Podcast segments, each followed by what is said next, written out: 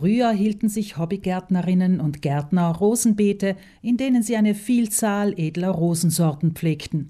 Längst hat sich indes ein Trend hin zur Kombination von Rosen und anderen Blumenstauden behauptet. Zudem entscheiden sich die Menschen immer häufiger für einfach zu pflegende Strauchrosen. Dabei muss die Pflege von Rosen nicht unbedingt viel Arbeit bereiten und schon gar nicht den Einsatz von Chemie bedeuten, sagt der gelernte Gärtner und Berater für naturnahe Gärten Alexander Huber. Wir müssten allerdings ein paar Besonderheiten der Rose berücksichtigen. Die erste betrifft den Standort. Ist der Standort gut? Hat sie Sonne? Hat sie auch eine leichte Brise, Windbrise, dass es auch abtrocknen kann, wenn sie mal äh, sozusagen die Blätter nass sind? Der Standort sollte also alles andere als windgeschützt sein. Länger nass bleibende Blätter sind nämlich ein idealer Lebensraum für Pilzsporen, erklärt Huber. Das heißt, der ideale Zeitpunkt zum Gießen wäre immer früh morgens oder morgens. Und wenn ich eben immer abends gieße, gerade dann im Spätsommer, dann kommen ganz, ganz gern verschiedene Pilzkrankheiten, Mehltau und so weiter.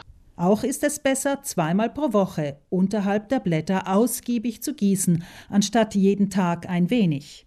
Denn Rosen wurzeln tief außer wenn sie verwöhnt werden. Mehr Wasser brauchen sie natürlich, wenn sie sie frisch gesetzt haben oder wenn die Sommertage besonders heiß sind. Huber weist zudem darauf hin, wie wichtig ein guter, eher lockerer Boden für die Rosen ist wenn eine Pflanze oberirdisch krank wird, ob das Pilz ist, ob das Schädlinge sind, muss man immer auch an den Boden denken. Wenn der Boden fruchtbar ist, wenn der Boden humos ist, wenn der Boden viele Nährstoffe hat und dem auch durch die Vielfalt ist, dann kann eine Pflanze erst wachsen. Und viele Pflanzen, sie können es zwar nicht, würden weglaufen dort, wo sie stehen, weil der Boden so schlecht ist, aber sie können es nicht und dann sind sie Meister dieses Aushalten. Damit die Rosen genügend Nährstoffe bekommen, sollten wir sie zweimal im Jahr düngen. Einmal, wenn wir die Rosen im Frühjahr zurückgeschnitten haben und sie anfangen zu wachsen.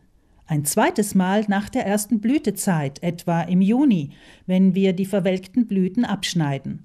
Danach sollen sie besser nicht mehr gedüngt werden, weil sie sonst im Winter frostempfindlicher sind. Im naturnahen Garten greifen wir dazu besser nur auf Kompost oder biologischen Dünger zurück, rät Huber. Und die Pflanze kann mit natürlichen Dünger selber entscheiden, wie viel nimmt sie auf, was braucht sie. Und beim chemischen Dünger ist das oft nicht so der Fall, weil die Pflanze sozusagen gezwungen wird zu wachsen. Auch wenn Rosen von Läusen befallen sind, könne es sein, dass wir zu wenig gedüngt oder zu viel Kunstdünger verwendet haben. Wenn die Läuse trotzdem überhand nehmen, können wir die Rosen etwa mit Kernseifenwasser abspritzen. Huber rät weiters davon ab, den Boden unter den Rosen mit Rindenmulch abzudecken. Diese Rindenstückchen werden oft verwendet, um die schwarze Kunststofffolie zu verstecken, die wir unter die Rosen geben, um weniger jäten zu müssen. Und das ist für die Rose nicht ideal. Das heißt, mit dieser Rinde wird der Boden mit der Zeit sehr, sehr sauer. Das mag die Rose auch nicht, weil wenn die Rinde verrottet, dann wird der Boden langsam sauer. Und noch wichtig ist zu wissen, wenn die Rinde verrottet, das ist ein natürlicher Prozess, dann nimmt sie ganz viel Stickstoff und Nährstoffe in den Boden weg. Das, was eigentlich die Pflanze bräuchte, um zu wachsen. Ein weiterer Nachteil sei, dass die Rindenstückchen mitunter feucht bleiben und sich so Pilzkrankheiten leichter entwickeln können. Wohler fühlt sich die Rose, wenn um sie herum etwas Platz ist, sagt Huber, oder mehrjährige Blumenstauden wachsen, die im Idealfall vor oder nach der Rose blühen. Es kämen dafür etwa Himmelsschlüssel, niedrige Herbstastern oder Glockenblumen in Frage. Und das haltet sie auch dann gesund, die Rose. Das heißt, das lockt dann wiederum Schwebfliegen an, es lockt dann wieder Marienkäfer an und die Rose bekommt ja gerade im Frühjahr oft gern dann Läuse, Blattläuse.